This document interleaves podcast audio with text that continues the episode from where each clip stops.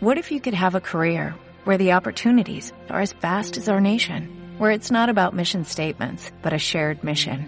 At U.S. Customs and Border Protection, we go beyond to protect more than borders, from ship to shore, air to ground, cities to local communities. CBP agents and officers are keeping people safe.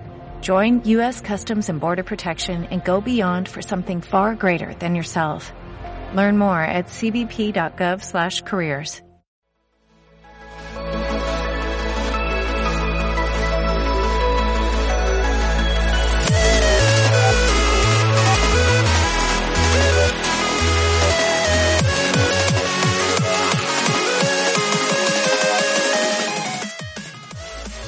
Bienvenidos y bienvenidas a un nuevo podcast de De Juego, el podcast número 22 correspondiente al mes de septiembre.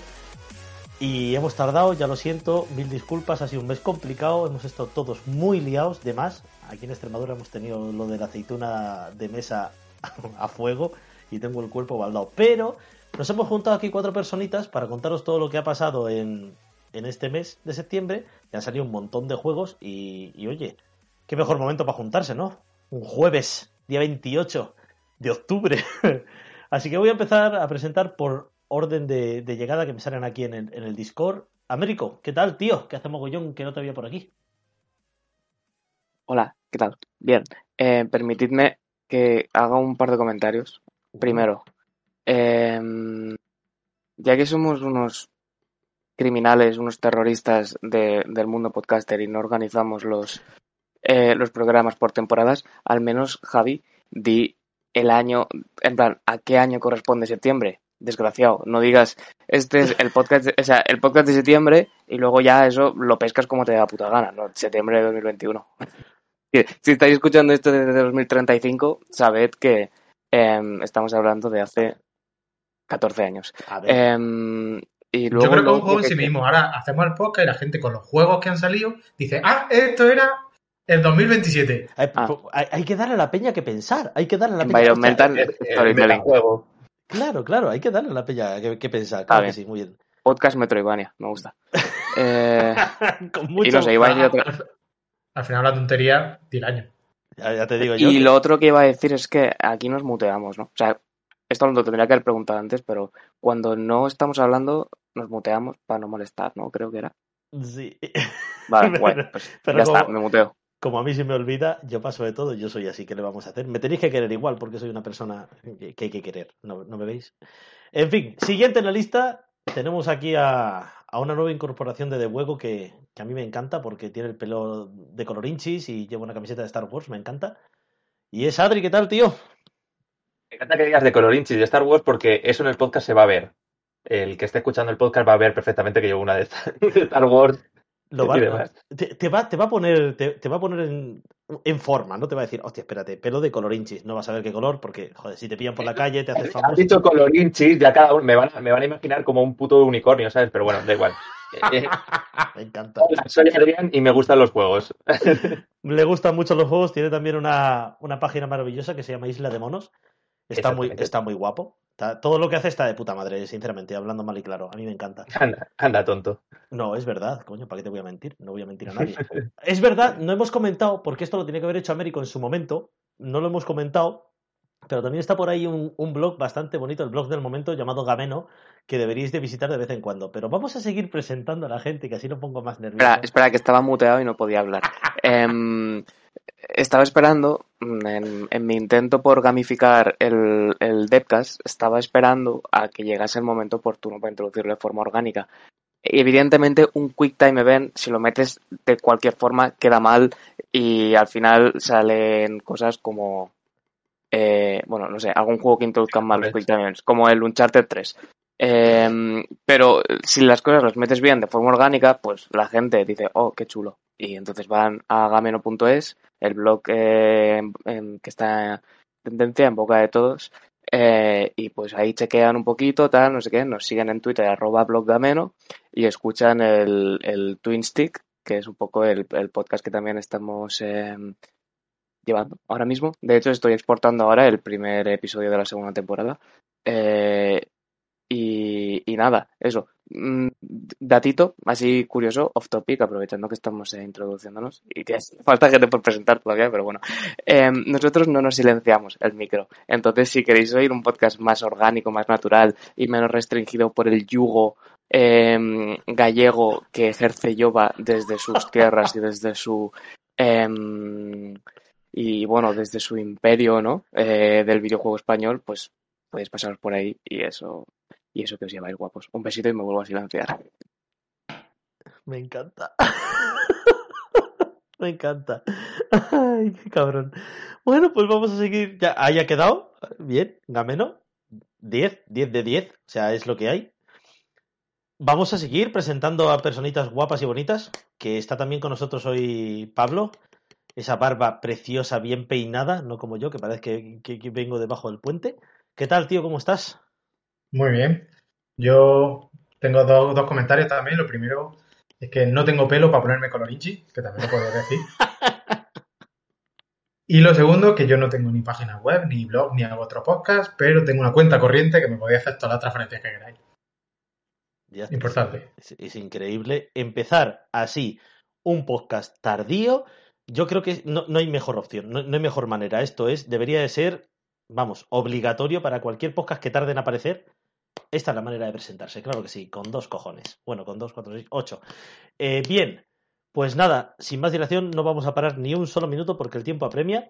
Y vamos a empezar con algo que yo desconozco mogollón, que es el tema de las, de las escape rooms y, estas cositas que, parece ser que por, por las grandes urbes se, se, manejan un montón. Yo vivo en el campo, aquí tengo mucho campo y ya. Pero también hay videojuegos de esto de las escape rooms y, Adrián es bastante experto en el tema y ha jugado algo muy interesante. Between Time. No me acuerdo ahora de qué estudio era, que lo he puesto por aquí. Games. Perdón, que no te escuché. Eh, MC2 Games. Vale, MC2 Games. Pues empieza cuando quieras, tío. Cuéntanos. Claro, decirte un poco que lo de los juegos de escape room es, curioso porque es que fue antes el huevo o la gallina. Porque al uh. final las salas de escape realmente son aventuras gráficas llevadas a la realidad, que después se han hecho juegos basados en esas salas de escape que se hicieron porque salieron juegos que eran eh, es que eh, escapa de una habitación. Al final, como que se han retroalimentado. Y, en el artículo que empecé un poco a escribir, eh, me daba la, curiosidad de volver un poco a, jugar a un juego de, escape, porque hacía muchísimo que no había jugado a uno actualizado con todas las novedades que han salido en las salas de escape. Pero bueno, eh, que me rollo yo con mi, mierda de salas de escape. Between Type, que era lo que estamos, que estamos viniendo. Yo no, conocía nada de ello. no sabía que tenían tres entregas, ahora sí lo sé, y os lo cuento a vosotros, en un pack muy apañado que tenéis en Steam y en Switch. Y al final eh, no, no miente, es un juego que es una sala de escape pero no es una sola, sino que utilizando un poco eh, los recursos que te da crear un videojuego y crear entornos ilimitados, entre comillas, e infinitos, pues te meten cinco, cinco salas de escape, que está muy chulo. Eh, no engañan, es simplemente eh, tienes unas problemáticas, unos puzzles, tienes que ir superándolos y cuando lo vas superando vas, vas simplemente avanzando un poco en la historia. Lo bueno que tiene Between Time es que eh, han hecho una historia troncal para de alguna manera unificar todas esas, esas salas de escape, unirlas entre, entre sí y que no te dé la sensación que sea, haces una, ahora otra, haces una, ahora otra, sino que tiene todo su, su historia y, y, su, y su empaque que viene muy bien. El juego, pues es simplemente tiene, tiene puzzles bastante chulos, son muy lógicos todos, o sea que cualquier persona eh, tirando un ratito lo, lo vas sacando. Tiene también pistas por si, oye, si en algún momento, yo qué sé, se te funde una de las neuronas y dices, pues bueno, pues me relajo. Pero en lo que es en sí, el juego tiene una dificultad bastante, chula. Y lo bueno es que, tanto si te gustan las salas de escape como si nunca has hecho una, es una manera muy guay de acercarse desde casa sin tener que ir a ningún sitio. Que yo recomiendo que vayáis a las físicas, porque lo vais a pasar muy bien y muy guay. Pero, oye, en pandemia las, las, salas de escape online para mucha gente han sido, han sido un, hilo del que tirar y mucha gente se ha enganchado también a las salas de escape gracias a estos, a estos juegos y a estas cosas online. Cinco, cinco salas, como os he dicho, cada una ambientada en un, en un universo y que os dan más o menos para cada una de ellas tiene una hora, depende de lo, de lo que de lo que más o menos vayáis, en una hora se, se, pueden completar, que es curioso porque es el estándar de tiempo que en lo que se hace una sala de escape. Tienes una hora para salir de cada una de las salas de escape. O sea que yo creo que los chicos de MC2 Game, que me encantaría hablar con ellos desde aquí, si me estáis escuchando, os quiero, venid a mí. Eh, yo creo que se nota que, que les gusta un poco el tema y, que, está, vamos, que, les gustan las salas de escape porque tienen muchos recursos y tienen muchas cosillas que, están, están en las físicas eh, y lo, han implementado muy bien en el juego. No puedo contaros mucho más, porque contaros mucho más es desvelaros puzzles dentro del juego, que no quiero hacerlo, porque es, eso es crimen, es un pacto no escrito en todo esto. Y, la verdad es eso. Eh, yo hice Between Time, que es la tercera entrega, tienen dos más, y al final acabé cogiendo las otras dos porque la verdad es que están bastante bien. Las otras, eh, las otras se ven un poquito más, le falta alguna mecánica que tiene Between Time, pero Between Time es la más redonda. O sea, si tengo que deciros que cojáis una, yo tiraría por, eh, por Between Time. Y luego, si os gusta, pues oye, seguir tirando un poco, un poquito del hilo. Si os gustan las de escape, si no os gustan, yo creo que le podéis echar ahí un ratillo bastante apañado. Hombre, yo a ver, yo no nunca he ido a una, que es lo que estaba comentando, lo que te estaba hablando antes.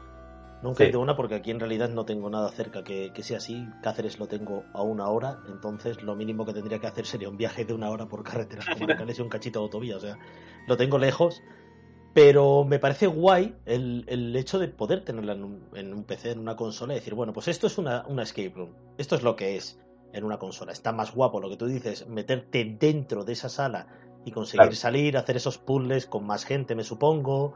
Pero debido a la pandemia, pues es complicado y me parece, no sé, yo no, no, no conozco absolutamente nada. De hecho, las únicas pinceladas que tengo son las que tú me has dado hace un, hace un rato. Sí. Y, me ha gustado, me ha gustado todo lo que me has contado, me ha encantado y, joder, me parece una, una idea guay y me parece que si encima MC, MC2 Game lo está haciendo bien y está poco a poco metiendo más cositas y, y actualizando en sus nuevos trabajos todo lo que se va implementando en las salas de escape físicas, pues yo creo que también un, un 10 de 10. ¿Vosotros habéis estado en alguna? Yo tenía una al lado de mi casa donde vivía antes y no la he pisado. Está bueno, Fatal. Muy mal, Pablo, muy mal. Yo, tenía, yo tenía una pregunta. Has dicho que hay una historia que entronca todas las la escape room. Sí. Esa historia, bien, mal, hace una, una, buena función, hace que quieras seguir jugando. Eh, hace de hilo conductor. No es ni muy densa, ni es simplemente una excusa. O sea, tiene, tiene su parte. Básicamente somos como un espécimen de un experimento que, bueno, pues que a, través de una máquina tiene que ir a diferentes sitios a recuperar ciertos objetos. Me parece muy chula la, idea de meterlo así, porque podrían haber dicho directamente, pues ahora un templo, ahora el western, ahora tal. Y, y, bueno, no es del todo, o sea, no vamos a tener decisiones ni no, no, simplemente era si, si, si eso, si ese nexo de unión. Tenía cierto interés, porque en cuanto ha empezado a hablar de escape room y de salas distintas, a mí me ha venido a la cabeza Portal. Y también te quería preguntar si había algo, y ahora encima de todo que has dicho, que eres como un sujeto de un experimento y tal, si había como esas pistitas que te dejaba Portal de, de que quizás la hay y todas esas cosas de... Si, si hay algo que te pueda salir de lo que es la escape room, aunque solo sea una hay detalles y tienes, tienes también una voz, una IA que te va diciendo, ay, ve por aquí, a ver qué hay. Y hay veces porque te vacila un poquito y tal. Rollo, sí, rollo un poco glados, pero no es tampoco, no es tampoco muy extenso. Es, pues oye, un hilo conductor que se agradece, se agradece bastante, la verdad.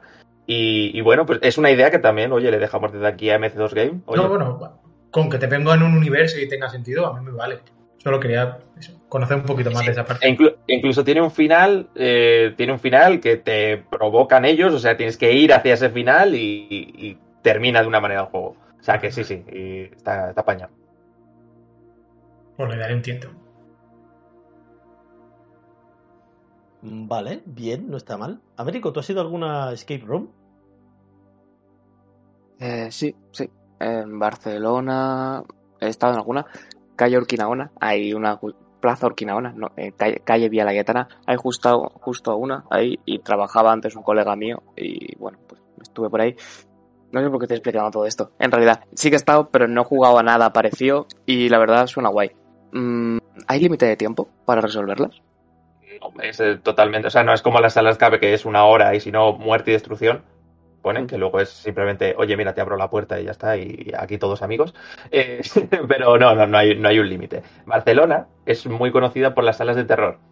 Oh. Lo mejor que tiene Barcelona son las salas de terror. Y cuando te digo terror, te digo de eh, vete mejor con un Dodotis, no vaya a ser que pase algo. Sí, y estuve en una que era como mm, una movida rollo victoriana Sherlock Holmes.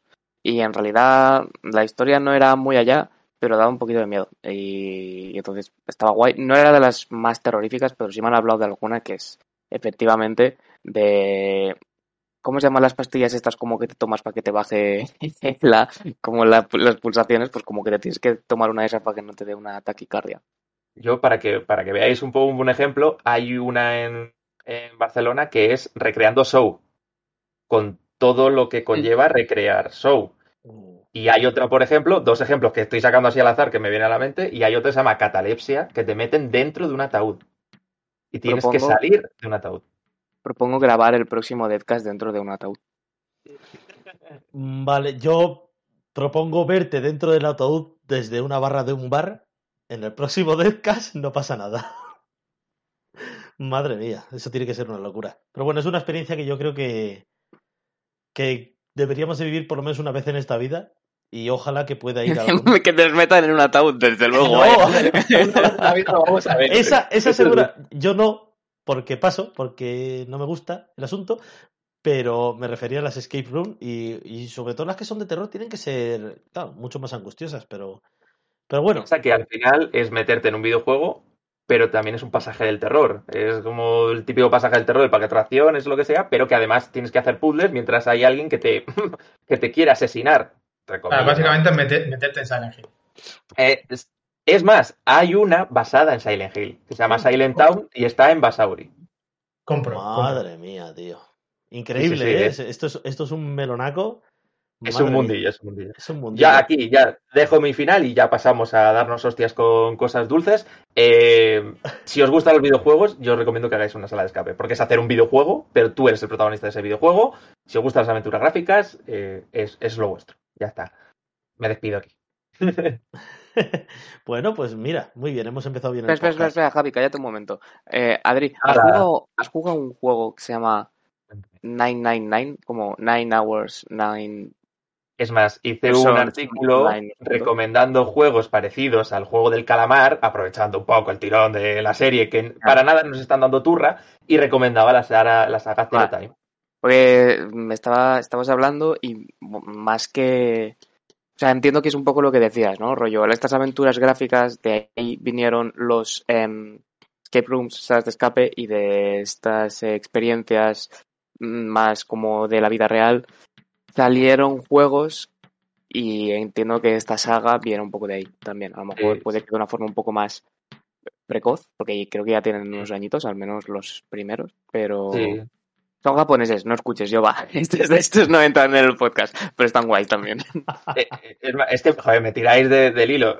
Un poco la progresión así rápida serían aventuras gráficas, aventuras lineales de estas de texto que había antiguamente, luego estarían las aventuras gráficas, y luego un género, eh, los juegos Flash, las páginas Flash que todos hemos jugado, minijuegos y todas estas, que salió el género Room, que era, estabas en una habitación y era una aventura gráfica, pero en cuatro paredes.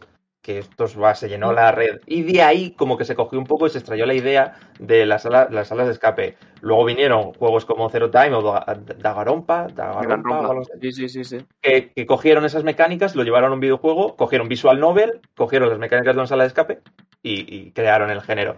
Y todo se ha ido retroalimentando. Las películas ahora populares, Cube en su momento, también beben mucho de todo eso. Y, y hasta, hasta el día de hoy que, que tenemos todo esto. Pues está muy bien, es una peli muy chula. No es española, así que pasamos al siguiente juego. Sí, señor. Sí que hay españolas, como la, la habitación de Fermat o Mm, eh, el, el- el método, que también tienen como cosilla de, de. Y ya cortadme ya, por favor. O sea, ya. vale, vale, vale, que si no nos pegamos hostias dulces, que es a lo que íbamos, y aquí vas a seguir hablando sin, sin parar, que mismo me da, ¿no? Bueno, pues el siguiente juego en la lista, que en serio ha quedado muy guay, me gusta mucho la idea, perfecto, lo de la sala de escape. Yo me subo también al carro, me parece perfecto. Pero ahora vamos con a, cambiar completamente de tercio, porque toca hablar de Agumis Live, el juego que han sacado EP Games y que aquí al menos dos de, bueno, tres de, los que aquí estamos en el podcast ya nos hemos dado de hostias dulces o de dulces hostias. Y la verdad es que yo lo que pasa es que no he podido jugar con, vosotros mm, en, el directo que, se hizo en Twitch porque estaba trabajando, pero vamos, que, ya he probado esos dulces golpes y me parece una propuesta interesante, que tiene muchas cosas que mejorar, pero que, se disfruta mucho en compañía. ¿Qué me podéis contar vosotros? Yo creo que lo, que has dicho es el resumen perfecto. Si veis el, directo que hicimos, es una hora mm, riendo, por no decirlo de una forma más burda. O sea, partiéndonos la caja todo el rato, porque el juego es muy, muy divertido. Como tú dices, pues tiene fallos, tiene sus limitaciones, que creo que son inherentes a, este género, quiero decir. Sin amigos, sin gente con la que darte toña, conocida sobre todo, pierde mucho este tipo de, de juego, pero Agumis Live resuelve la parte central, que es eso, que es darte hostias con amigos en escenarios locos, lo resuelve muy bien. Y la verdad es que yo la horita esa que estuvimos de directo, no la cambio por nada, ¿eh? Obviamente tiene su tiene sus cosas, que ahora también comentaremos todos juntos, pero así como de forma general, muy bien. No sé si Adri tiene algo más que comentar o nos ponemos ya. No, lo, que tú dices es, es, eso. A ver, tiene, tiene un objetivo y al final es divertir. Es un party game y cumple su objetivo. Lo que tú dices, no paramos de reír, que si uno traiciona al otro, que si me doy la hostia, ¿qué tal? E, está, está muy divertido y, está bien enfocado. O sea, lo que hace, lo hace bien. ¿Podría hacer cosas mejores? Sí, podría hacerlo, pero igual que cada juego que le podamos sacar. Pero el resumen es eso, es un party game, es divertido y cumple su objetivo. Yo con eso yo creo que estoy satisfecho. A ver, antes de, antes de seguir, nosotros hemos entrado directamente a decir que es muy divertido, pero la gente lo mismo no sabe por qué decimos dulce hostia, ni nada. O sea, básicamente, Agumis Life va de las golosinas que nos hemos comido todos cuando éramos pequeños y no tan pequeños, yo ya con el azúcar me tengo que controlar, eh, dándose de toña, es decir, los típicos tiburones, eh, las moras, hay un huevo frito también. El huevo frito, sí señor. Y la el típico aro medio naranja, medio rojo. El ladrillo. El, ladrillo, regalices, hay las fresitas. Pablo, el ah. tiburón. ya, bueno. Sí, ese era yo. Vale, eh, intentamos hackear el juego poniéndonos todos tiburones negros. En plan de, si todos somos tiburones negros, nadie va a saber quién es y va a ser más gracioso. No se puede. El juego fue más listo. fue más listo que las otras, sí. Una vez más. Entonces, bueno, pues eso. Básicamente son gominolas dándose de toña. Y la gracia también es que aparte de los básicos controles de dar se pueden dar puñetazos, se puede agarrar, patadas, cabezazos, tirarse en plancha, tirarse así rollo patada de fútbol. Em, la gracia está en que los escenarios también son cambiantes. Cada escenario tiene sus propias reglas y por poner algún ejemplo, em, hay uno que son azoteas de edificios que cada vez se va reduciendo su tamaño más y más hasta que al final te, te tienes que pelear idealmente todos juntos en un cuadrilátero súper pequeño. Otro es como un partido de fútbol, que cada vez que marca un gol a tus contrincantes lo arrastra, una especie de viento. Eh, ¿Qué más había? Una mm. selva con lianas. Que, con una selva con lianas que te voy a agarrar a ella. Eh, unos coches de choque. Ah, y así constantemente. Importante. El, que hace un poco el homenaje al, clásico Frogger, que tienes la carretera. Efectivamente, que, tienes que. Procuras intentar escapar de, de tus contrincantes saltando a los troncos que hay en el río, pero a menudo suele salir. Entonces, entre que ya es gracioso ver combinadas pegándose, porque como definición es gracioso, o por lo menos a mí me lo parece, y la imprecisión de los controles. Sí. Es muy exagerado. Cada vez que pega un puñetazo salta mucha, entre comillas, sangre o azúcar diluido. Em, y, y, lo locos que son los escenarios, pues al final te dan mucha variedad de situaciones que llevan a que te puedes reír mucho. De hecho, hay, hay también una cosa que, creo que es un, gran acierto, que es que si da un golpe muy fuerte no queda, al contrario, se queda un par de segundos tirado. Y es bastante gracioso cogerlo en volanda, acercarte al borde del edificio y coger, tomas por culo, tú fuera de aquí. O ponerlo en mitad de una carretera para que lo atropelle un coche. Ese tipo de cosas son divertidas. Obviamente, como hemos dicho al principio, el juego pues tiene alguna que otra limitación. Es cierto que hay algunos niveles que no son muy brillantes, por no decir que son un pelín aburridillos. Sí, a mí... Es cierto que a, que a veces la imprecisión del control Claro, es que juegan un poco la baja. más gracia de la que pone. Quizás esto moraría más con un control a los más Bros, más preciso. Puño, patada, salto, plus. Pero lleva el control de, de. como si fuesen muñecos de trapo. Como el típico Human Fly y cosas así, que el Ragdoll, que, que son muy imprecisos. Es cachondo, es gracioso, pero. Pero cuesta, cuesta manejarlo. Y a mí, me estaba acordando un nivel el de, el de las cintas transportadoras, que es un nivel que si juegas con gente puede ser bastante más divertido, pero yo que jugué contra unos bots, ningún bot quería caer ahí en esa No, o sea, y era difícil. Es, es, el peor de los niveles, a mí por lo menos el que menos me gustó. ¿Sabes qué pasa? Que los diferentes modos, o sea, porque hay diferentes modos de juego. Y a mí, sin de verdad que sin ninguna duda, el que más me gustaba era el de la patata caliente. Cómo toca las narices la patata caliente que no tienes pues, que ir pasando. Pues eso, eso, eso es una cosa que, que, que, fue de las primeras cosas que dijimos, pero bueno, ¿esto por qué es así? En el momento en el que juega una partida online, no puede elegir modos de juego, o no supimos cómo era. Quiero decir, ya me parece también un fallo que no sea fácil decir, mira, yo quiero una partida con esta gente, que tampoco podíamos hacer la cerrada, con estas reglas, estas rondas o estos modos. Mm. Son solamente partidas a aguantazos, al último que aguante. Entonces, bueno, pues ese tipo de cositas que, son como una checklist que debería ser más o menos eh, directa para cada persona, pues parece que faltan. Por ejemplo, también me parece un, error que el mismo botón de correr sea el de saltar. Sí, también. Porque uno está acostumbrado a saltar dejando presionar la X si quieres saltar más alto, por ejemplo, y hay veces que, eso te lleva a no saltar. Entonces, bueno, pues le faltan un par de cositas que habría que pulir, que seguramente con actualizaciones no tarden mucho en, en llegar, y vamos, yo porque ahora vivo aislado del mundo también y no viene mucha gente a casa, pero cuando vuelva a mi, a mi tierra no me importaría quedar con amigos para jugar en, cooperativo, en, en competitivo local. Que la verdad que... porque al final es el típico juego que no hace falta saber jugar o, o utilizar un mando para ganar, porque muchas veces ganar es azar, es azar o que estás en el momento exacto, en el momento en el que alguien empuja a otro y dices, pues, pues ya está, he ganado yo. Entonces, yo este tipo de juegos siempre lo pongo, pues yo qué sé, mi padre que no tiene mucho control del mando y tiene la sensación de que puede llegar a hacer algo y es más divertido por eso, porque cualquiera puede ganar o cualquiera puede hacer puede hacer algo en la partida. Sí, visualmente es muy agradable, da muchos, muchos colorines, eh, llama la atención, queda, queda bien, queda resultón. Hombre, no es un portento, pero y una cosa que, no, ha comentado Pablo y que a mí también me gustó es que también tiene un sistema de vida. Que, ah, bueno, que cada vez que nos pegamos y tal, se van poniendo las chuches como más eh, blanquecinas, como si tuviesen más azúcar. O como, no, como si se estuviese acabando el jugo de. el colorante. el, colorante, eso es. Y eso también, también mola porque te da, te da también una impresión visual de hasta dónde me puedo arriesgar o hasta dónde no. Que había veces que era como, mira, los dejo apartados que se peleen ellos solos y luego ya la muerte súbita me la juego, que eso es otra cosa, que si se cumple el tiempo y no tal, te tienes que jugar a la muerte súbita que te va quitando vida cada, cada tiempo. Me parece también una forma guay de cerrar una partida, porque hay juegos de este tipo que te puedes tirar 10 minutos que ahí nadie muere. Si todo el mundo sabe más o menos jugar, ahí nadie, nadie muere. Y también eso me parece un acierto como manera de cerrar. Es injusto, pero también un poco sigue la filosofía del juego. El juego es injusto. es así. pero es que da igual, ¿sabes?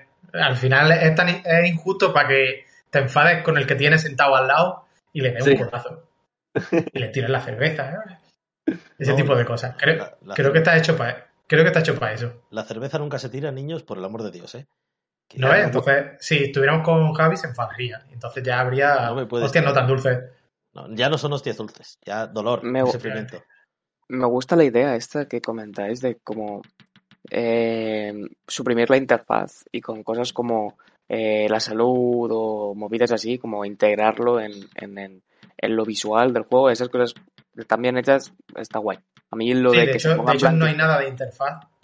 Y las cosas que ocurren en, en dentro de los niveles, eh, digamos que están enmarcadas en los propios niveles. Por poner un ejemplo, el partido de fútbol, el marcador está detrás de donde tú estás jugando. Oh, qué bueno. Entonces está todo metido dentro del, del propio juego para no empañar lo que es la pantalla.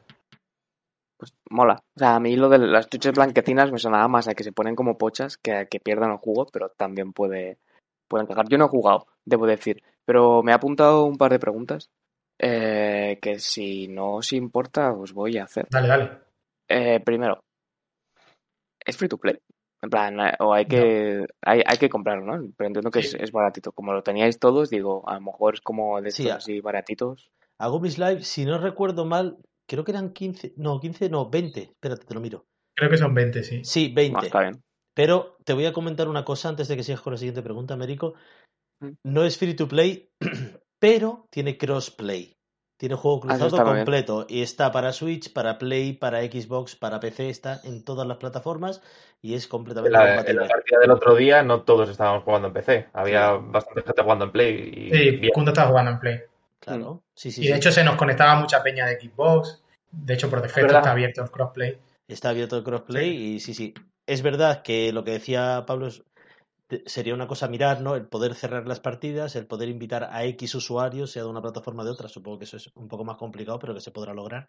Pero el crossplay está guay. Aunque cueste 20 eurillos, es algo que. Lo que no sé, si en PC admite el Play Together. Eso ya no lo sé. Si en Steam admite el Play Together. Mira, una manera me, quiere, sonar que sí, me quiere sonar que cuando. Yo creo que sí, que está abierto en todos los sentidos. O sea, jugablemente mm, se puede jugar con todo el mundo y de todas las maneras posibles. Que eso es algo muy importante.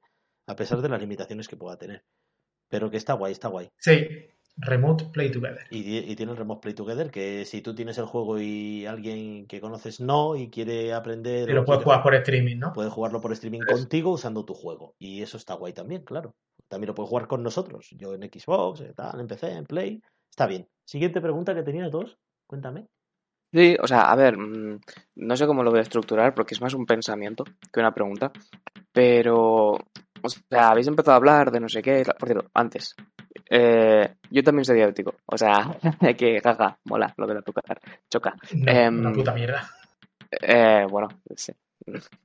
optimismo. Em, lo que iba a decir, sí, que mm, estaba pensando en esto que habéis dicho de caja, nos pillamos los tiburones, ¿no? Tal, no sé qué, no sé cuándo. Entonces, de por, por eh, mis extensos conocimientos de zoología, he pensado, vale, tiburones, otra chuche célebre es el osito, ¿no? Entonces, osito, pero ¿qué pasa? Osito es como Haribo. Entonces, a lo mejor eso como no se puede meter porque es como marca. Y de ahí me ha llevado como a la reflexión de decir, las chuches tienen copyright. En plan, hmm. ¿alguien puede patentar el melón? Eh, como el típico, em, ¿sabes? El típico em, chicle en forma de melón. No se puede patentar el, dedo este con pica pica por fuera. Esto es melón, melón, y arriba pongo una R de Si alguien lo ha patentado, se va a forrar con Agumi Slide porque están todos, o sea que. Claro, o sea, está, está, incluso el osito. No, no es un osito de Haribo. ¿Ah? Tiene más cara de oso animal hecho gominola pero está los sitios de Harry. Más, hay Coca-Cola. Y hay Coca-Cola. y hay regaliz como montado como si fuese un hombrecito de pan. Ah. están todos. Pues. Eh, pues. Pues acabamos de meter un pues, pues eso era una reflexión que, bueno, una puta mierda de reflexión, pero hey, no, no todos los días tienen que ser días brillantes. No, no, a mí me parece interesante, pero que no lo pille el de el que el de los ositos Haribo, si no, hunde, hunde a la empresa. no, pero está bien, está guay. La verdad es que ya te digo, es muy, muy divertido. Muy divertido. Vamos a cambiar de tercio. Vamos a irnos a algo mucho más oscuro. Vamos a irnos a esos asesinos que trabajan en las sombras y que ha salido ahora la segunda parte de. Y, parece que ha movido bastante, bastante por ahí. ¿Qué nos puedes contar de Aragami 2, tío? Américo. Vale, vale, pues em, a ver, ¿qué, os puedo contar de Aragami 2? Unas cuantas cosas, realmente.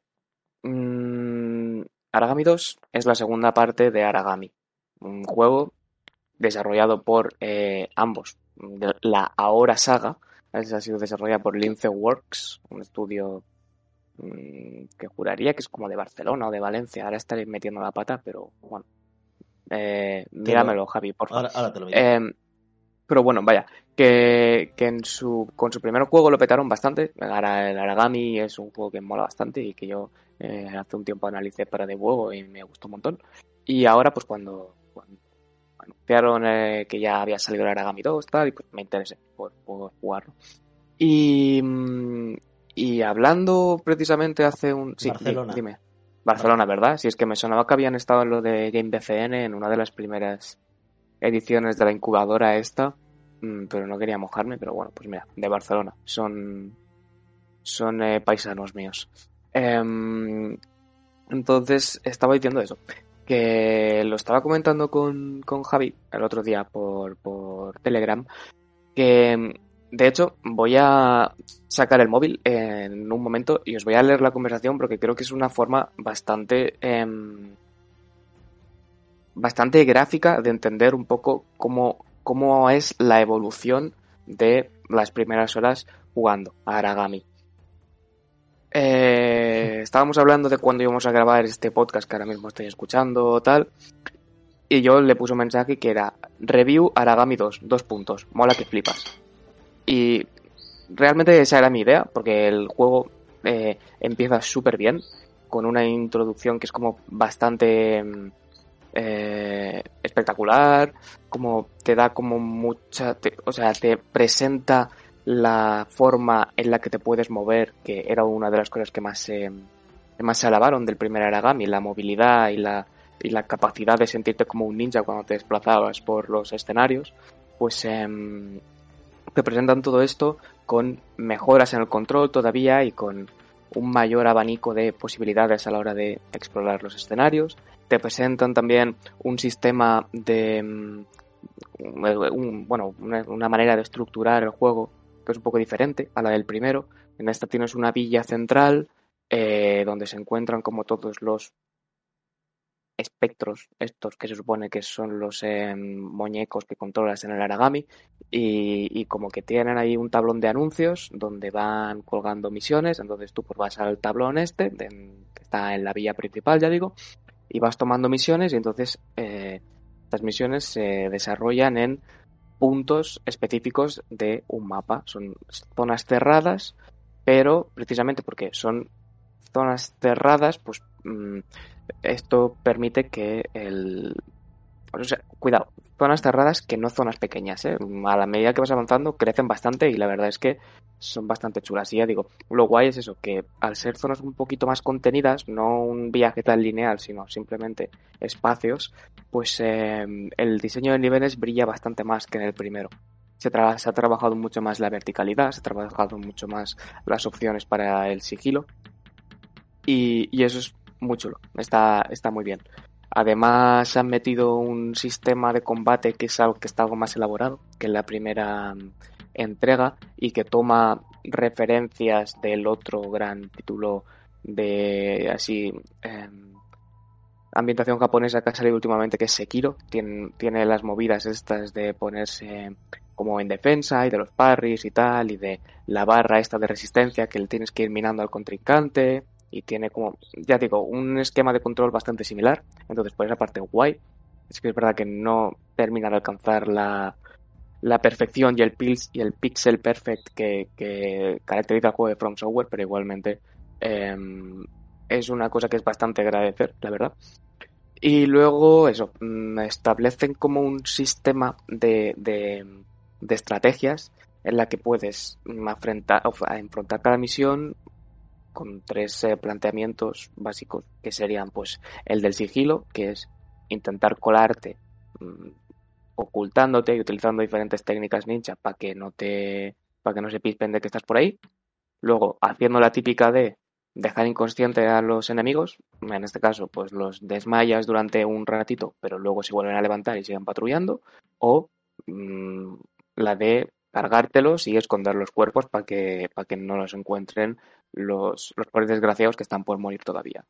Em, entonces ya digo, establecía como un montón de ideas bastante guays y que te las presentan de una forma muy dinámica, a un buen ritmo, no es muy agobiante al principio, pero tampoco es demasiado lento y deja muy buen sabor de boca. Lo que pasa que, mm, bajo mi punto de vista, como que esa mecha se acaba bastante rápido y de ahí en adelante sigue, bueno, pues sí que es verdad que el diseño de niveles pues, es, el, es muy bueno y está ahí.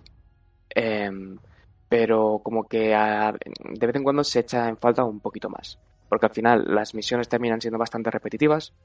Hay bastantes y en algún momento se puede llegar a hacer un poco pesado el avance, porque también mmm, no hay mucha variedad en los objetivos. Escuélate aquí o coge no sé qué historia o mata a no sé qué señor, o, pero al final siempre es lo mismo.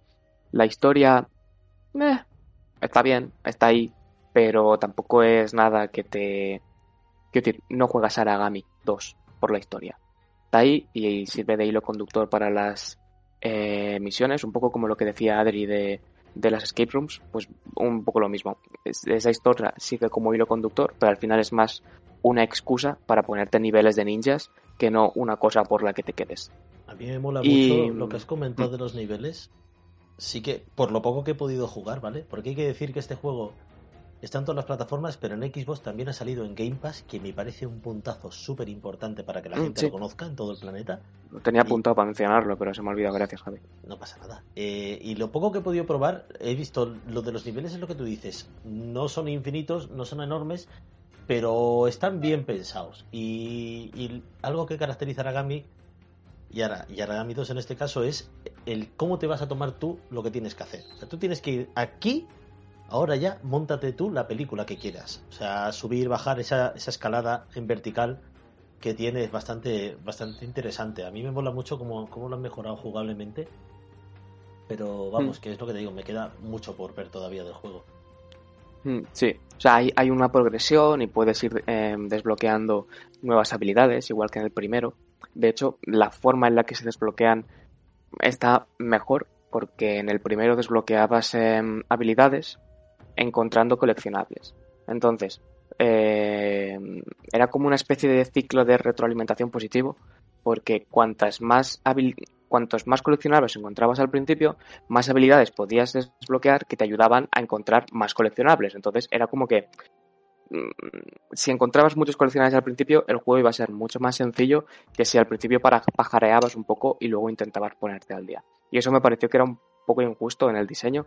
Y ahora, pues es simplemente a través de un sistema de experiencia que en función de eh, lo bien o lo mal que hagas las misiones, entiéndose por bien o mal las veces que te descubren, el tiempo que tardas en completarlas, em, los coleccionables que encuentras que en este caso sirven para otra cosa, para fomentar un poquito más la exploración. Hay como una serie de indicadores y que al final te ponen una nota, ¿no? Un rango. Mm, S, A, B, C, D y no sé si hay más para abajo. Eh, y entonces, pues a partir de ahí sacas una experiencia y esa es la que te va permitiendo subir de nivel y desbloquear nuevas habilidades. Está bastante bien pensado en ese sentido y creo que es una mejora respecto al primero, pero ya digo, mm, creo que la cosa que más me ha escamado a mí del juego es que se hace un poco largo. El primero era bastante más contenido y entonces era como una experiencia más cortita, pero que tampoco dejaba sitio a aburrirse. Era pim pam pum y te ibas eh, flipándolo porque eras un ninja y eso mola que flip. Eh, y en este sí que es verdad que tantas misiones, pues hay más lugar para la repetición y para el tedio en algunos momentos. Pero bueno, en cualquier caso, si os gusta Naruto, o si os gustan las tortugas ninja, o si os gusta, eh, no sé, eso es todo lo que sé de ninjas. Pero si os gusta eso, pues jugar a Aragami. y Aragami 2, pues también está guay. Tenchu. ¿Mm? Tenchu. Ah, bueno, Tenchu, sí, exacto. Aragami tiene muchas cositas interesantes. Yo ya, a ver, es lo que digo, yo no he podido jugar mucho más, pero ya por lo que me ha contado Américo, aunque luego se pueda ir desinflando algo, tengo ganas de ver qué, han hecho, porque Lince Wars ha crecido muchísimo desde el primer lanzamiento, desde el primer juego, y, y eso se tiene que notar en un montón de cositas. Mm, sí, o sea, desde luego se nota mucho. En, visualmente ha mejorado un montón. Eh, y eso creo que es algo que también le da un push bastante importante al juego desde el primer momento. En plan, el primer impacto que tienes del juego es súper positivo, en parte por eso. Em, y ya digo, el diseño de niveles es súper complejo eh, y eso mola un montón también. Es un juego que a todos, a todos sentidos se ve más ambicioso y entiendo que eso es en gran parte por el, por, por, por el, la, el crecimiento que ha experimentado Lince Works durante estos años. ¿Preguntas, chicos? ¿Preguntitas? Entiendo que mm, seguramente os dé un poco de corte, pero no os, no os preocupéis, ya lo digo yo. La, mi tortuga ninja preferida es Donatello y creo que debería ser la de todo el mundo, porque es la más guay, la lila. Eh, cualquier otra em, opción la voy a tomar como una declaración de guerra y como una falta de respeto personal hacia mí. Entonces, eh, nada, eso, Donatello o mierda. ¿Cómo quieres que pregunte algo, Javier? Donatello, Donatello. Vale, bien. Pablo en mi equipo. El resto no. A la lista negra. A la lista negra. Bueno, mientras pues- no digáis, mientras no digáis Leonardo, que evidentemente era, era el más imbécil de todos. Ya- yo en eh, contra de los Rafael, imbéciles aquí, Rafael ¿eh? está guay. Rafael, está Rafael no está mal. Y, Bien, y Michelangelo, eh, Covabunga, pues mola también. Pero de, de- eh, Donatello claramente es el mejor. Porque es el listo. Era el listo. Ya está. El listo iba de lila, que eso mola mogollón, es un, un color maravilloso. Me Mm. encanta. Bien, he- hemos empezado con Aragami y hemos acabado con, con las tortugas ninja. Bienvenidos al Deckcast. Américo Rules. Yo, yo quiero reivindicar el juego de Super Nintendo de las tortugas ninja. Joder, es muy Ya bueno. está, eh, eso es todo lo que voy a aportar.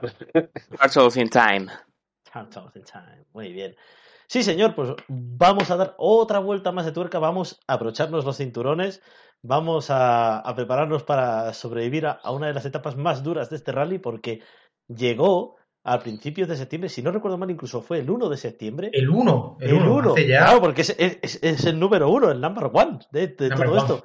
Super Good en GP, el juegazo de, de Villuda que, que yo le sigo dando como, como un energúmeno, pero soy malísimo, soy malísimo con este juego. Es que, es que yo creo que este es el, el típico juego que es fácil de, de empezar y fácil de comprender, pero súper difícil de dominar.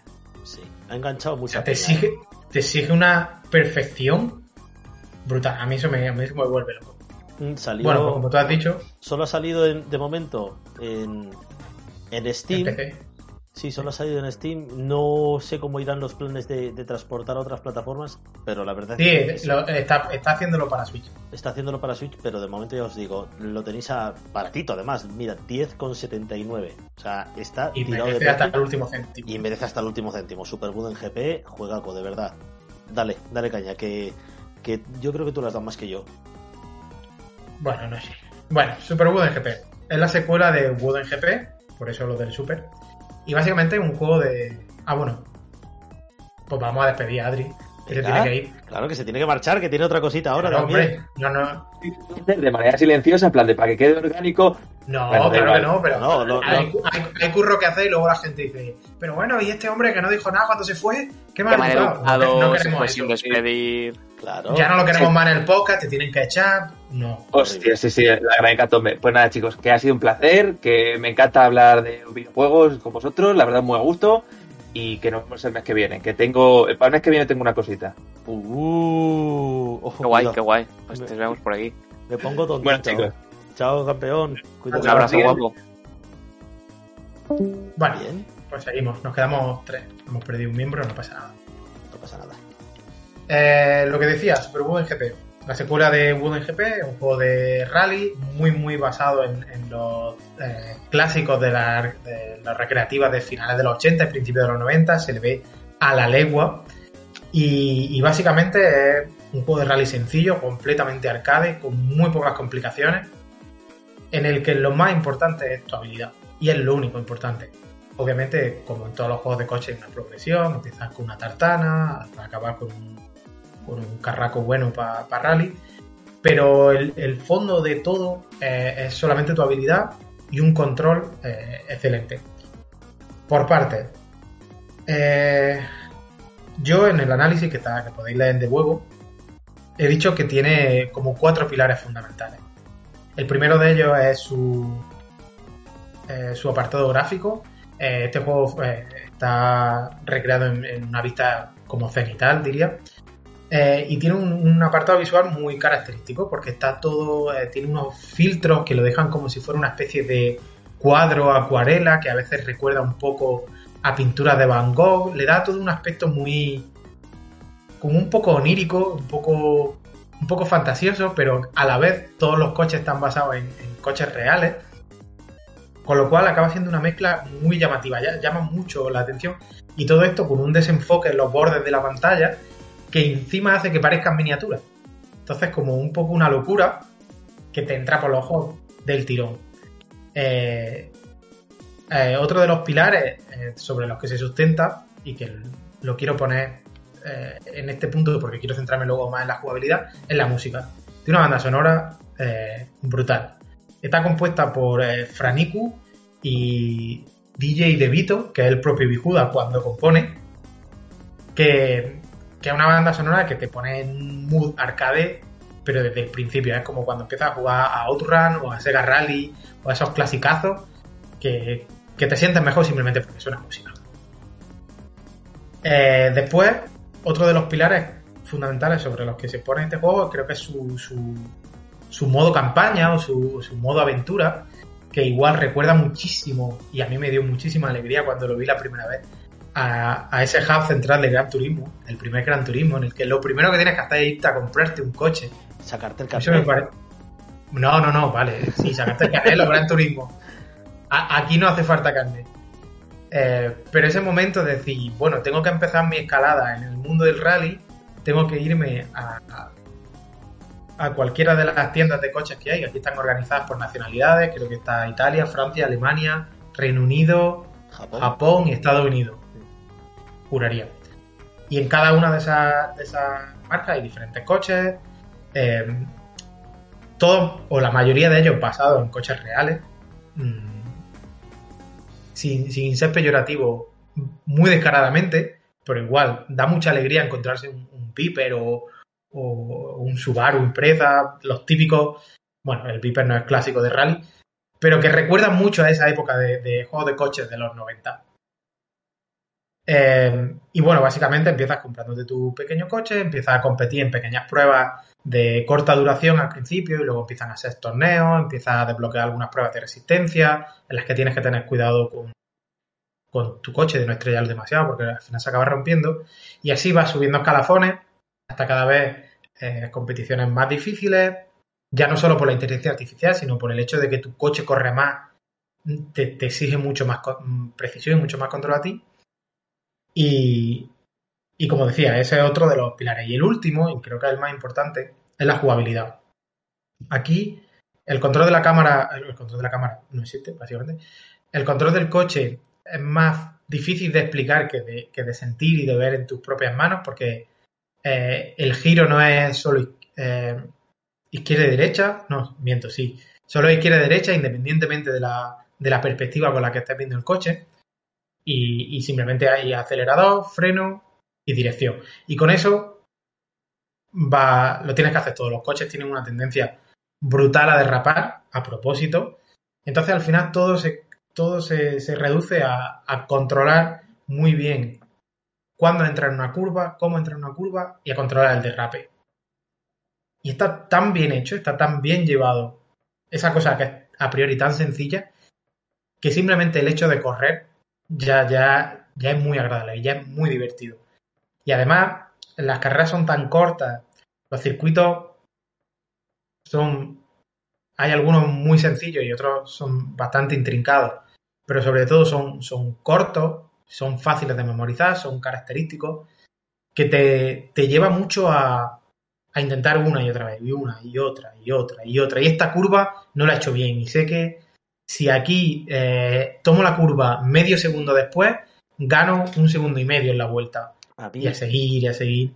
A mí eso, a mí eso me flipa. Bueno, Américo yo creo que no lo ha jugado, pero aquí la movida son las clasificaciones mundiales. Esto es una tocada de narices, Villuda. Esto no puede ser así. ¿Por qué? Porque tú estás viciándote estás con el mando dándolo todo, o sea, sudando de las manos, Dios, que voy a hacer esta vuelta mejor que la anterior, le sacas tres segundos y guay, en esta que voy, que voy flipando, a esta le voy a sacar otros tres segundos más, narices, porque dices, a lo mejor has terminado el primero en un minuto treinta y cuando ves la clasificación mundial hay otra que la ha terminado en, en un minuto, dices, pero ¿cómo es posible que hayas hecho esto en este circuito? Es increíble el pique que te acabas de que te llegas a pillar con Peña que no conoces de nada. Bueno, hay algún nombre que por ahí sí que he descubierto en la lista, pero, que, sí. pero que es alucinante el, vicio que tiene la gente con este juego. ¿eh? Sí, sí, y da, también, al final hay tanta gente jugando que cuando hace una buena carrera y te queda el 40, joder, ya, ya parece la polla. Hombre, yo, yo no he quedado nunca, el otro día quedé en el 130 y tanto, digo, pero si he quedado el primero que he ido volando que parecía una bala y no hay, no hay manera. Yo top 100 algunos he quedado, pero chorra. Entonces, bueno, pues ahí está la cosa del juego. Yo creo que, que ese es el, factor más importante. cómo se juntan todas sus partes, cómo coge todas las influencias de todos los juegos de, de carrera, arcade, de velocidad, de verdad que hubo hasta el año 2000 más o menos, los pone juntos, le pone una, una estética súper llamativa y funciona solo. Sí, señor. Me gusta muchísimo. Mm. Super A mí me, gusta muchísimo. De los juegos de carreras de arcade que ahora tristemente hay menos. Yo he hecho mucho de menos un Burnout. Uh. Un buen Need for Speed. lo he hecho de menos. Había uno que se llama Split Second que creo que también era español. Creo que también era español. No, no, no. Split Second juraría que lo editaba, lo editaba Disney. No, pero creo que el estudio venía o era gente de por aquí. Me quiere sonar, a lo mejor estoy metiendo la mata hasta la pata hasta el fondo, pero me suena. Me quiere sonar. Bueno, pues fijaos cómo va el, programa. Tenemos un poquito de todo: escape rooms, asesinos en las sombras, un rally a tope de power, dulces hostias. Y, y lo vamos a terminar también por todo lo alto, porque por fin, este mes de septiembre, llegó a nuestras vidas Unmetal, el último juego de, de y de Meneses, que no sé si, si habéis tenido oportunidad de jugarlo o aún no. Me lo pasé, me lo pasé ayer o antes de ayer. Qué maravilla. Vale, entonces tienes mucho que comentar. Increíble. Vale, eh, Metal ha estado mogollón. O sea, hablo de, de, muchos meses ahí en el tintero, estaba hecho, pero no había manera de sacarlo porque tuvo ciertos problemas con los publishers. De hecho, Fran escribió sobre qué era lo que había pasado, por ahí estará, rescataremos el post en algún momento, porque era muy interesante. Pero a mí me ha parecido un juego que, que le da la vuelta una y otra vez a todas las intenciones que tenga el jugador y te da con ellas en la cara y te dice, venga, ponte a ello. Aquí estamos al mando de, de Jesse Fox, este señor al que captura por un crimen que no ha cometido. y que no tardó, que no tardó mucho en fugarse. No tardó mucho en fugarse, fue en plan más captura ahora, me fugo ahora. Y, y te lo va narrando, te lo va narrando de una, de una manera. A ver, esto es, puede tratarse como un claro homenaje al Metal Gear clásico de MSX, podría ser. Pero en realidad esto viene del juego de Fran de Prisoner of War, que hizo él para MSX, hará un par de años o así, si no recuerdo mal y, lo elevó, lo elevó un poquito más, se, vino arriba, empezó a meter cositas. Ahora, a día de hoy, sigue metiendo cositas, porque ahora está metiendo nuevas voces y todo. O sea, si, si ahora lo jugáis, han cambiado cosas en el juego para bien, todavía si era posible, vaya. Y, y la verdad es que es no tanto sigilo como acción, porque yo creo que es más de acción que de sigilo, y cachondeo. Pero cachondeo a un nivel que no os podéis ni imaginar. Es algo tremendo. Todo el rato es todo el rato, pero es que no te esperas, normal, no, te esperas. La gran mayoría de las respuestas que, que pasan te las va narrando. Porque él, nosotros como Jesse Fox le estamos contando esa historia a un, pues a, un teniente o un general, no, no, era un general, era bueno un señor así importante. Un, militar, un señor un, militar de alto rango que, le estamos contando la historia, ¿no? Para que no nos fusilen, para que no nos metan en otra celda, para lo que sea, para salir de ahí bien, le estamos contando esta historia a ese señor. Y claro, se lo, tú vas haciendo las historias y se lo va narrando, pero es que hay veces que un día me dio por pegarle un lavabo y entonces le para la historia en ese momento y dice, ¿y por qué rompiste el lavabo? X, y le da una explicación por ahí, o sea, es como cuando le pegas a un camión y te dice, ¡muere camión! O sea, es todo así, es... No te lo esperas. A mí me, me parece que tiene unas respuestas muy...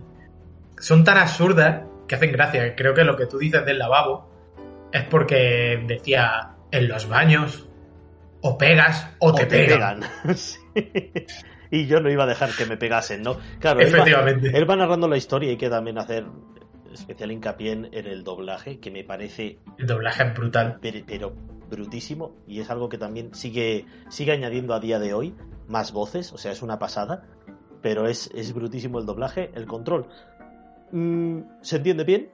¿Se controla bien? Es, es que, no sé, se entiende también el juego algo muy interesante que tiene a nivel de. Porque no, quiero meterme en hablar de misiones, hay un montón de ellas. O sea, hay diferentes capítulos con, con varias misiones cada capítulo, ¿no? Y de hecho. Y siempre hay como una principal, que es la que te guía, y luego hay alguna aparte que si quieres hacerla, haces, si no, no. Eso es, hay alguna secundaria por ahí interesante. Y. Y es que todos los huevos de Pascua que te puedes llegar a encontrar en este juego son incontables. Está al nivel de, de Anepic e incluso un poquito más arriba, porque Anepic ya tenía, ya tenía sus movidas por ahí escondidas, pero es que pero es que en este Metal tienes cada cosa que, es tremenda. Y claro, la jugabilidad también se basa mucho, mucho en, los objetos que encuentras. Los prismáticos, para poder ver un poquito más allá, cositas así que, cambian ligeramente la jugabilidad. Y es muy interesante. A mí, yo, yo me he tronchado. Yo sinceramente me lo he pasado dos veces, porque en su momento lo jugué ya hace, ya hace un montón de tiempo, me lo jugué y disfruté muchísimo. Y esta segunda vez que me lo he pasado cuando ha salido, y es que no. Eh, eh, lo que he hecho ha sido ir por otros caminos, porque hay muchas partes del juego que te ofrece la posibilidad de elegir otras respuestas a la narración que está contando Jesse Fox. Y claro, hay veces que cambian un, ligeramente el camino a seguir. y me están viniendo a la cabeza y me parto la caja porque es tremendo, es tremendo. Es un cachondeo constante. A mí me, me gusta mucho que está todo el rato haciendo referencia a películas, sí juego, O sea, tú, te pones ese juego y obviamente lo primero que se te viene a la cabeza es Metal Gear de MSX, porque la perspectiva y el rollito es el mismo, pero eh, hay veces que te recuerda, como hemos empezado, al equipo A, hay veces que recuerda a Rambo, hay veces que recuerda. Había una broma, creo que relacionada con Terminator, me quiere sonar también. O sea, hay constantes referencias a todo. El cine y, los videojuegos de, de... Es que Claro, eh, para que no conozca a Fran, puede pensar al principio, cuando inicia, sí, ves un poco de cachondeo, pero a lo mejor piensas, no, pero será una cosa seria, o sea, será más o menos serio. Pero, pero es que te revienta todo concepto que tengas del juego a cada minuto que pasa, porque cada sala puede ser una sorpresa, no sabes lo que va a pasar. Y es lo que, lo que comentábamos, que, que el cachondeo que hay constantemente con las referencias a pelis y a videojuegos, es que es brutal, es que no, es un no parar, es un no parar y además que incita a seguir jugando, a seguir incluso explorando. Sí, sí, eh, tienes ganas de, encontrarte cada vez con otra situación distinta. Incluso a mí me gusta que hay bromas que se llevan a lo largo de todo el juego. Sí. Que nunca, que nunca pierden la gracia. Yo a mí el hecho de que todos los soldados se llamen Mike. Mike. Mike. Me hacían mucha gracia. Es muy interesante por poner un ejemplo eh, de, situación, de situación cambiante, y además lo podéis ver porque hay una demo en Steam que podéis descargar y es la primera misión, y en esa misión lo podéis ver, que es que sin querer salta un animal, salta un gato en una papelera. Y, y, Mike, el soldado, dice, ¿qué ha sido eso? Y tú tienes tres respuestas. Una de ellas es, soy Mike, otra de ellas no sé lo que era, y la otra era un gato. Y tú le das a gato y dice, un gato. ¿Cómo que un gato? y entonces se, inicia un enfrentamiento ahí. Pero está guay. La, tercera, la tercera respuesta, no, para que la gente vea el nivel de absurdidad del juego, es un tiranosaurio. Ah, claro, es verdad, el T-Rex. Sí, sí, sí, cierto. Joder. Es que es, tremendo. Es, te lleva, te lleva y, lo, y lo peor es que el, tío hace como el sonido de un tiranosaurio. y el Mike que lo está escuchando no dice, hostia, que los tiranosaurios no existen a día de hoy, sino dice algo así como, así no suena de verdad un tiranosaurio o algo así. Sí. La verdad es que es un cachondeo absoluto y, es una gozada, ¿eh? Es una gozada. Investigarlo, explorarlo bien, es una gozada. Luego, a mí me gusta que el juego no se queda simplemente en, en la gracia. Es cierto que, gran parte de lo que te lleva a seguir jugando es cada vez encontrarte con situaciones más raras. Pero tiene batallas contra jefes finales. Sí. Que muchas están muy bien resueltas. Muchas son. O sea, no hay, no hay dos iguales prácticamente no hay ninguna que simplemente sea liarte a tiro y ya está, alguna hay por ahí, pero cada una tiene como su mecánica.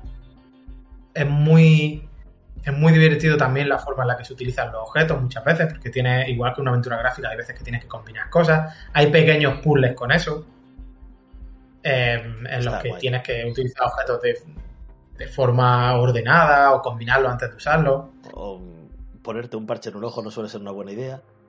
Efectivamente. Porque seguramente tú también lo habrás probado y... sí, sí, yo también lo, probé y dije, bueno, pues ahora no se ve media pantalla. es, muy, es muy gracioso. Es muy gracioso en todos los sentidos. Y luego aparte es eso, está contando una historia y, claro, lo, que te hace seguir adelante también es el hecho de cómo acaba esta historia, porque se ha montado una película tremenda. Y la verdad es que a mí me gustó muchísimo el final. Me encantó. A mí me gustó muchísimo también. No, no te, no te esperas. Es que nada de lo que ocurre te lo vas a esperar. Es, es toda una caja de sorpresas constante y, encima tiene variaciones, que es lo que te incita a, pues, oye, le voy a dar otra vuelta. Y va para arriba todo el rato. Es decir, la historia no decae porque va arriba en absurdidad, pero también va arriba porque tiene interés en saber cómo, cómo van a salir de ahí, la, cómo va a acabar la situación, porque no le ve una salida lógica que no sea que le peguen un tiro a ese señor. Sí, señor. Entonces, muy bien, muy bien, muy bien. A mí me ha gustado muchísimo. De hecho, yo no había jugado a un Epic y lo tengo que jugar. Uf, vas a flipar, ¿eh?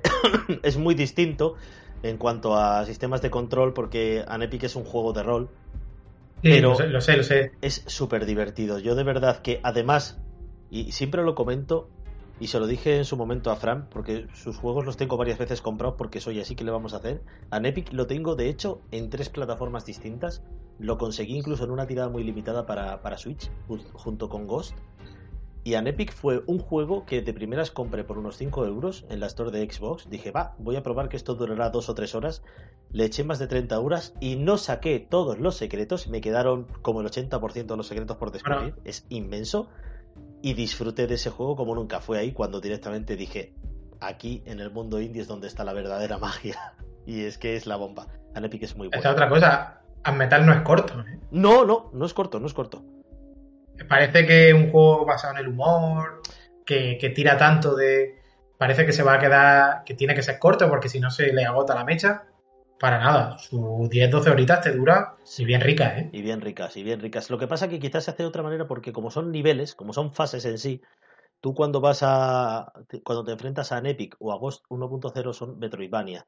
Son grandes mapas, Mundos, puedes recorrer para atrás y para adelante, para arriba y para abajo. Entonces, en Almetal no, en Almetal terminas una fase, continúas con la fase 2 y así sucesivamente. Pero vamos, que es lo que dices, que te da un montón de horas y que es súper divertido. Es que es, es, la bomba, es la bomba. Se juega muy bien, no, no necesitas ser aquí un máster de los videojuegos para manejar el juego porque es muy básico, muy sencillote. Uh, es difícil, es difícil, ¿eh? ¿eh? No, es difícil, es difícil. Ahí tienes que tener control de la situación.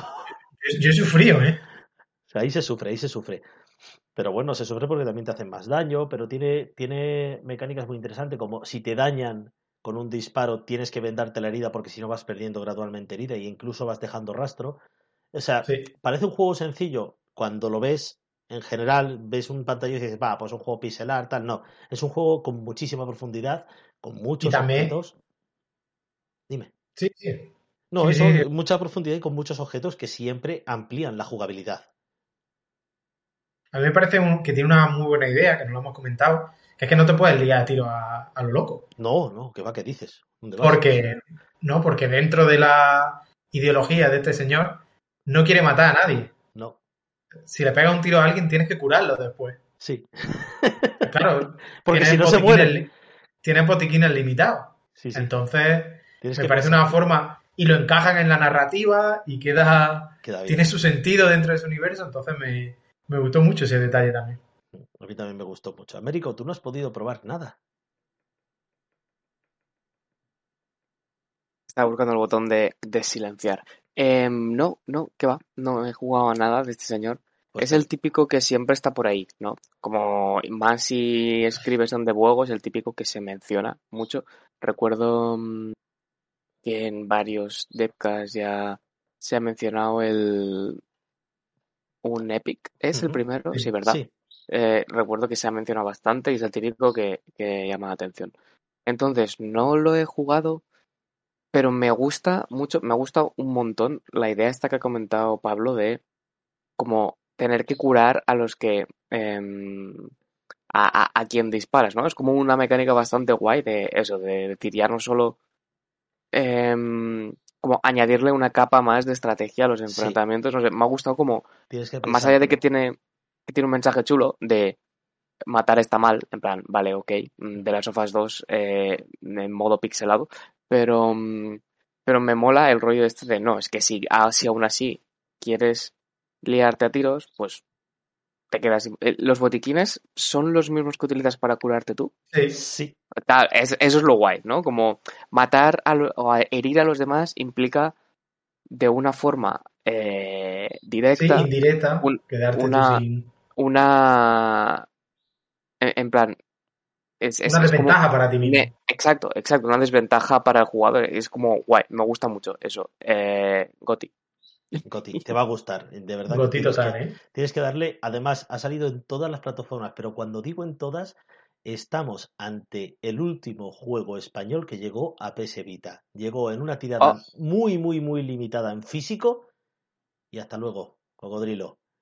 Y no sé cuántas, no sé si llegarían a, las 2.000 unidades, ¿eh? quizás menos de, eso. Volaron, volaron en cuestión de, También te voy a decir, esos son más juegos que PS Vitas. ya hay ahora en activo seguramente. Es, que es, una cosa tremenda y consiguió sacarlo. Por eso a Metal en PS Vita salió hace ya más de un año. Si no recuerdo mal, hace ya más de un año. Y luego ya buscaron con el publisher que, que pilló, ya buscaron sacarlo en todas las plataformas el mismo día. Y yo, desde verdad que desde aquí lo recomiendo. Es, es un juegazo súper divertido y vamos, que os engancha desde de principio a fin. Y todo el mundo que me lo está diciendo me lo vuelve a comentar. Es que es tremendo, tremendo. Sí, yo igual, yo gente que no conocía en Epic o gente que no, que no está acostumbrada a jugar jueguecitos indie. Oye, jugate esto, que de verdad que te va a estar riendo todo el rato. Y le está encantando. Yo, por cierto, yo lo juego en Switch. Va muy bien, lo juega muy bien. Tiene letras grandes porque la Switch a veces se ve poco. Está muy bien. Es una maravilla. Bueno, pues nos ha quedado un, programita guay. Normalmente hacemos al final la sección, la mini sección de qué juego de este mes te quedarías para darle un vicio. Así que si queréis, podemos despedirnos con esa. Américo, ¿tú qué juego de este mes te molaría darle caña? Estoy mirando la lista porque no me acuerdo. Eh, vale teniendo en cuenta que ya he jugado Aragami 2 y que los juegos de coches no me van demasiado, creo que me quedaría con el Metal, que por lo que he escuchado es también el que se me hace así como un poco más suculento. Entonces, a tope con él. Muy bien, buena elección. Pablo, caballero, te toca a ti, yo voy a te quedas? Yo voy a, hacer yo voy a hacer trampa porque no puedo elegir. No puedes yo como, como Superwood en GP, solo está en PC y es un poco incómodo jugar al ordenador en el tren. Yo, para estar en casa, jugar a Super GP, hora y hora y hora a, mejorar tiempo. Y los ratitos en los que esté en el tren, con la Switch al, al metal. No, hombre, no, Pablo, pero tú tienes que pensar que ahora, como viene la, Steam Deck, tú te pillas esta y te la uh. llevas al metro y hasta ahí.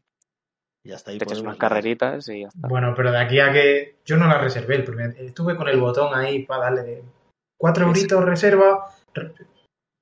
La reservo y ya está, ¿no? Y luego ya veré si la pago. y ya cuando me, quise, cuando me quise acordar ya te la mandan en 2025. Digo, anda, hombre. Más vale tarde que nunca. Bueno, pues sí, la verdad es que sí, más vale tarde que nunca. Pues yo de este mes, fíjate que, que os voy a decir, porque realmente lo he probado todo, menos Between Time, la escape room que nos ha estado comentando Adri al principio y, tal y como me lo ha ido planteando, me apetece muchísimo. Me, apetece mogollón. Una experiencia que yo ese, yo ese lo voy a jugar con mi mujer. Creo que nos va a gustar mucho ese tipo de eso, eso es lo que yo quiero hacer también. Eso es, eso es lo que yo quiero hacer también. Para ver si así jugándolo como si estuvieses en una escape room. Yo que sé, me he hecho una manta por la cabeza y ya está, y está metido dentro. No sé, me apetece mucho la experiencia en sí. Yo nunca he probado nada de eso y mira, teniéndolo en formato videojuego, que, joder, qué mejor manera de, iniciarse, ¿no? Y así que nada, pues así hemos llegado. Chicos, que al final nos hemos pasado un pelín de la hora estipulada, pero, pero yo creo que ha quedado bonito, que ha quedado guay. Me alegro un montón de que nos hayamos reunido. Tenía muchas ganas ya de, de veros las caritas y de escuchar vuestras aterciopeladas voces. Así que nada, ya pues para la próxima quedamos, ¿no? Sí, ya nos vemos para el de octubre. Claro, que va a ser dentro de nada.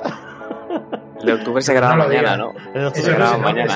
vamos a... no tenía que saberlo nadie. Muy bien, chicos, pues muchísimas gracias por venir.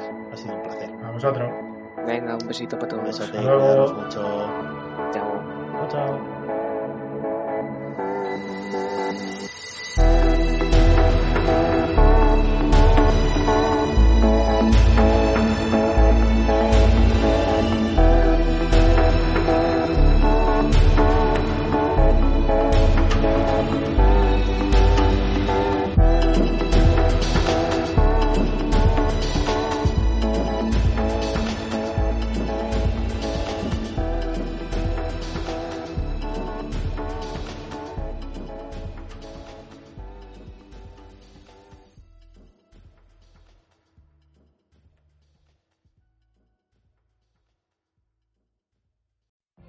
What if you could have a career where the opportunities are as vast as our nation, where it's not about mission statements, but a shared mission?